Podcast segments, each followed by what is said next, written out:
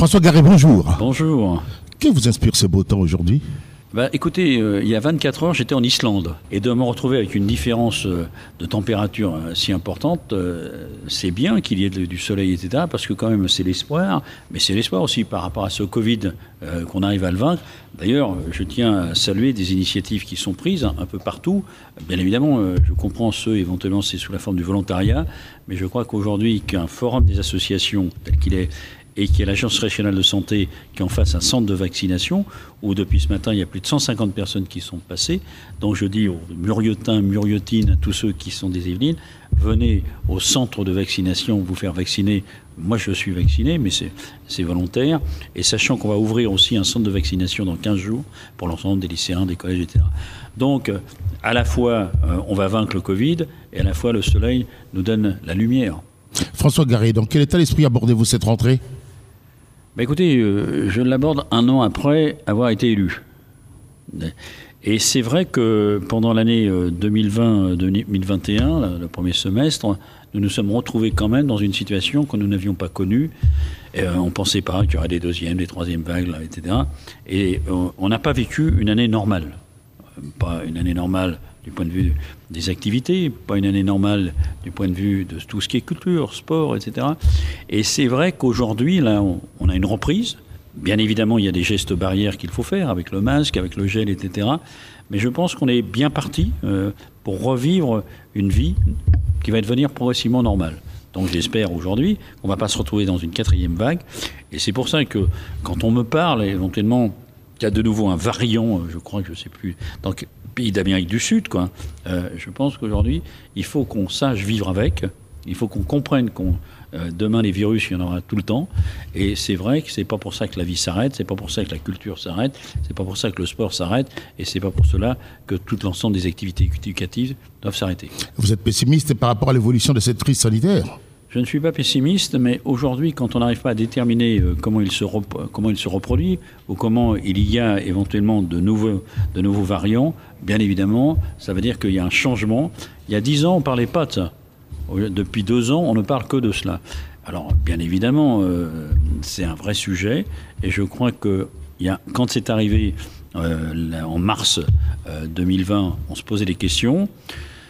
Aujourd'hui, on est en septembre 2021 les questions qu'on se posait, les questions et les critiques qui étaient sur les masques, sur le vaccin, sur tout un tas de sujets, aujourd'hui, on voit bien que tout cela avance. Et c'est ça aussi le progrès de la société. C'est comment on avance. Et par contre, il y a quelque chose qui est important, d'ailleurs, euh, je le disais dernièrement à une autre autorité de l'État, euh, que je ne veux pas vous dire qui c'est, euh, qui est très important en France. c'est très amusant. Il a fallu qu'il y ait ce Covid pour qu'il y ait un changement de stratégie. Avant, on nous disait qu'il ne fallait pas s'endetter, et maintenant, on nous dit il faut mettre des milliards partout pour que tout reparte. Mais le, quoi qu'il en coûte, c'est fini. Ah bah, le quoi qu'il en coûte, c'est. Et c'est marrant, comment des périodes de 1929, de 1945, de 1900. Euh, après, euh, comment subitement on passe de je dois serrer la ceinture et il faut que je la desserre. Par contre, euh, où j'ai une inquiétude, on ne sait pas aujourd'hui dans, dans, dans, le monde entier tout ce qui se passe. On ne sait pas exactement vers quoi on va tendre. Mais je pense que les dix prochaines années ne sont pas neutres. Cette journée, François Garé, est marquée euh, par la rentrée des associations au Muro. Tout est-il mis en, place pardon, pour que les associations reprennent leurs droits? Ah bah non, mais aujourd'hui, euh, vous savez, nous, la politique associative, ça fait partie, et c'est fondamental, de la relation entre les, personnes, etc. Et euh, moi, je me félicite que les associations repartent. bien évidemment, ils sont contraints, mais par contre, tous ont la volonté de faire une activité, et c'est important.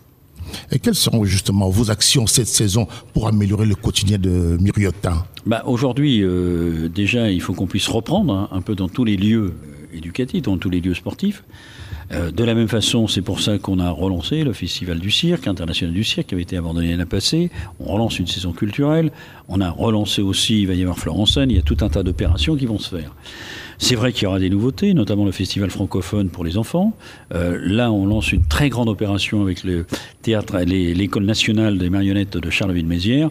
Et il nous semble important aujourd'hui qu'à travers l'école, à travers le hors-temps de l'école, toutes ces notions oratoires, ces notions de compréhension de notre langue, de compréhension de d'autres langues, et éventuellement aussi euh, d'ouverture d'esprit, que ce soit physique par le sport ou culturel, ça, ça, ça permet éventuellement de faire ce qu'on appelle un homme ou une personne dans lequel on a une autre façon d'aborder euh, la société. Ça sont des chantiers qui sont en cours, si je comprends bien. Ah bah c'est des chantiers plus qu'en cours. Euh, l'école de marionnettes. Et ceux qui sont prioritaires? Ah bah, l'école de marionnettes ouvre. Aujourd'hui, on entend discuter sur la rénovation urbaine par rapport à une rénovation euh, des musiciens, hein, dans lequel ça va partir, sur un projet de 5-10 ans, dans lequel il y aura peut-être aussi tout un parc sportif lié donc à Brossolette. On, on va discuter aussi des bords de Seine, et là, BNF nous pousse à savoir ce que l'on veut faire. Mais c'est pas qu'une opération Murau. Il y aura bien évidemment la région de la France, il y aura le Conseil général des Yvelines, mais c'est un gros projet. Comment on redevient un peuple de la Seine? Et comment on utilise les bords de Seine. Après, si vous voulez, il y a pareil, le, parc de Béjuil, malgré le mauvais temps, a eu un succès cette année encore. On a eu plus de 20 000 entrées quand même. Donc ça veut dire qu'on sent que les idées que nous avions amorcées pendant la campagne électorale sont en train de prendre progressivement. Maintenant, c'est vrai qu'avec cette année de Covid, euh, tout n'a pas été aussi vite que nous le pouvions le faire. Mais aujourd'hui, tous ces chantiers sont lancés. Et quelle est votre vision euh, pour l'aménagement du quartier Les Musiciens? Bah vous en parlez souvent, mais on ne sait pas ce que ça donnait. Ah bah euh, si, aujourd'hui, vous, si vous étiez, si vous passiez éventuellement, euh, et si vous ne restiez pas enfermé dans le COSEC, vous seriez un peu, euh, il y a le CAUE qui est là, qui est en train de travailler, il y a la démocratie implicative qui se lance, il y a des projets, parce que la rénovation urbaine sera tenue par la communauté urbaine, dans lequel il y a des projets, je ne vais pas me cacher, il y a de la démolition, hein, comme par exemple, on s'appelle euh, les, trois grandes tours, ça c'est une priorité de démolition, mais avant qu'on puisse démolir... les trois grandes tours vont être démolies. Oui, oui. Sauf que quand on dit ils vont être démolis, bien évidemment, il y a des habitants qui sont dedans, il faut réfléchir. Il faut les reloger. Reloger, reloger au mur ou à l'extérieur, hein, parce qu'on peut reloger aussi à l'extérieur, dans, des villes qui ne soient pas de rénovation urbaine, hein, je répète ça. Par exemple, demain, d'aller vivre, mettons, à Saint-Germain ou dans d'autres endroits, c'est pas, pas négatif. Je connais des familles qui ont ça. Deuxièmement, aujourd'hui, il est évident qu'il faut aérer les musiciens, parce que c'était un quartier qui était enfermé. Regardez ce qu'on a fait sur Ville-Blanche, peut-être que ça a duré 10 à 15 ans, mais un projet de rénovation urbaine comme euh, les musiciens, c'est une opération sur 10 ans. De la même façon, on peut se poser la question comment, avant euh, qu'il y ait maintenant le parc, euh, aujourd'hui, donc tout le parc du Sautour, n'oubliez pas qu'avant c'était une plaine. Mais par contre, on a construit les musiciens avant que cette plaine soit adaptée. Eh bien, il serait normal qu'il y ait une voie le long et qu'on retourne des bâtiments vers cette, plaine. Donc, si vous voulez, aujourd'hui, euh, il y a les écoles, l'école Brossolette, qu'il faut retravailler, il y a tout un tas de sujets. Et euh, ce que je puis vous dire, c'est un projet de 110 millions d'euros, hein, 110 millions d'euros. Mais euh, dedans, il y a quand même un, bailleur qui s'appelle les résidences, hein, dans lequel on travaille avec eux, parce que aujourd'hui, a priori, donc on démolit on va réhabiliter quand même presque 80 000 euros par logement. Vous avez entendu 80 000 euros par logement. Euh, quand quelqu'un habite dans un pavillon, etc., si on lui mettait 80 000 euros pour réhabiliter son pavillon, c'est pas mal non plus. Donc ça veut dire qu'aujourd'hui, il va y avoir un effort conséquent de l'État, de la région, du département. Maintenant aussi, comme à Ville-Blanche, euh, c'est bien euh, que les institutions aient des devoirs, que les habitants aient des droits, mais les habitants aussi auront des devoirs pour maintenir en état euh, ce qu'on va donner et ce qu'on va faire. Quel est le projet phare de François Garé pour son dernier mandat? Ah bah, euh, là, vous dites que c'est mon dernier mandat, vous ne le savez pas. Euh, vous êtes quand même, vous êtes impressionnant. Comment vous pouvez prévenir l'avenir? Monsieur Garé. Mais je pensais que j'avais. Bah, d'accord alors, vous serez candidat à la prochaine élection municipale. Mais, bah, bah, ça, je prends bonne note. Je vous inviterai. Aujourd'hui, si je vous, inviterai pour, le, pour, le, prochain mandat. Alors le projet phare. Alors. Avant 2026, on va dire ça comme ça. Avant 2026, je vais dire ça. Premier projet. Alors le projet phare en tant que tel, c'est évident, c'est le lancement euh, véritable de la rénovation urbaine sur les musiciens. Ça demandera plusieurs années. Par exemple, quand on veut démolir trois tours, il faut 3 à 4 ans pour que les habitants retrouvent un logement, progressivement. Donc ça veut dire que c'est plus long, c'est long. Regardez combien ça dure.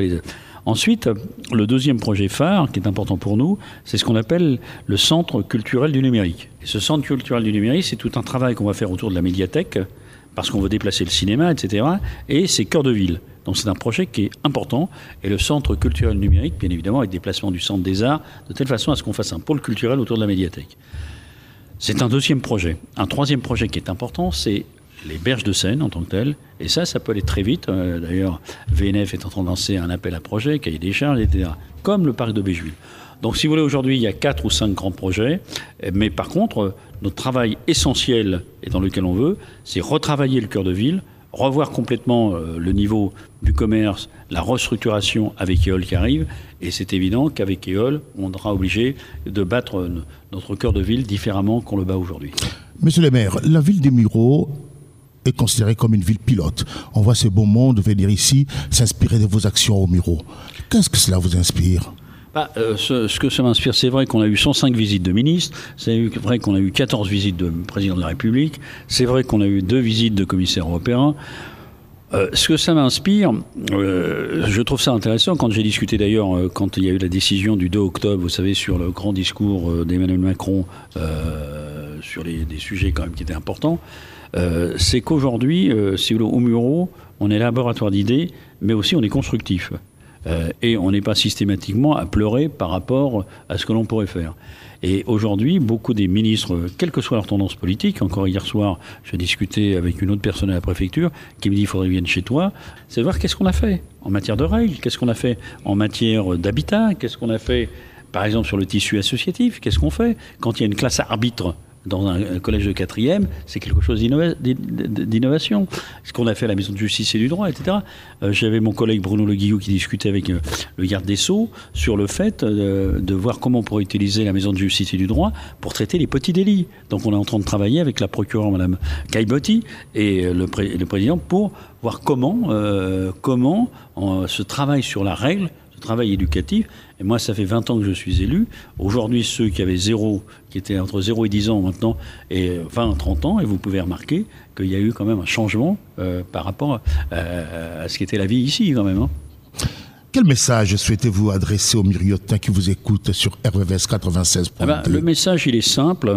À un moment donné, euh, quand on veut défendre sa ville, quand on veut avoir volontairement moi, aujourd'hui, je pense qu'il faut être capable, et c'est souvent la question que je pose à certains. Dis-moi trois, par exemple, demain, j'ai ma maison à vendre. Imaginons. Euh, ma maison à vendre. Dis-moi les trois euh, idées, ou les trois points positifs que tu me dirais euh, pour que la personne qui vient dise oui, c'est bien, au lieu de tout le temps regarder tout ce qui ne va pas. Bon, moi je pense qu'aujourd'hui, un, on a un système éducatif quand même assez conséquent, on a un tissu associatif fort, on a des prix pour faire des activités bas, et aussi, il y a quand même un multiculturel qui se fait. Moi, j'ai une commission, ce que j'appelle culte et non culte, dans lequel on se voit à la fois les différents cultes et les non cultes aussi, et on discute. Et donc, au Muro, je crois que c'est cette notion euh, de, barrière euh, et de cloisonnement qui n'existe pas. Alors que dans d'autres villes de proximité, il y a ces cloisonnements. Et même des cloisonnements de villes. Alors, la relève se prépare bien, M. François Garry alors, euh, bah, je trouve intéressant, justement, euh, j'ai pas mal de gens euh, qui, sont, qui ont l'air vraiment, qui ont une envie du pouvoir, je sais pas. bon, mais c'est la vie, ça, c'est la vie politique, etc. La seule chose qu'il y a qu'il faudra faire très attention, moi, demain, à un moment donné, je partirai, ne faisons pas que nous soyons assez idiots pour se retrouver à de multiples candidatures pour laisser la place à d'autres qu'on n'a pas besoin. Merci François Garé. Voilà. Et puis longue vie à RVVS pour ses 50 ans.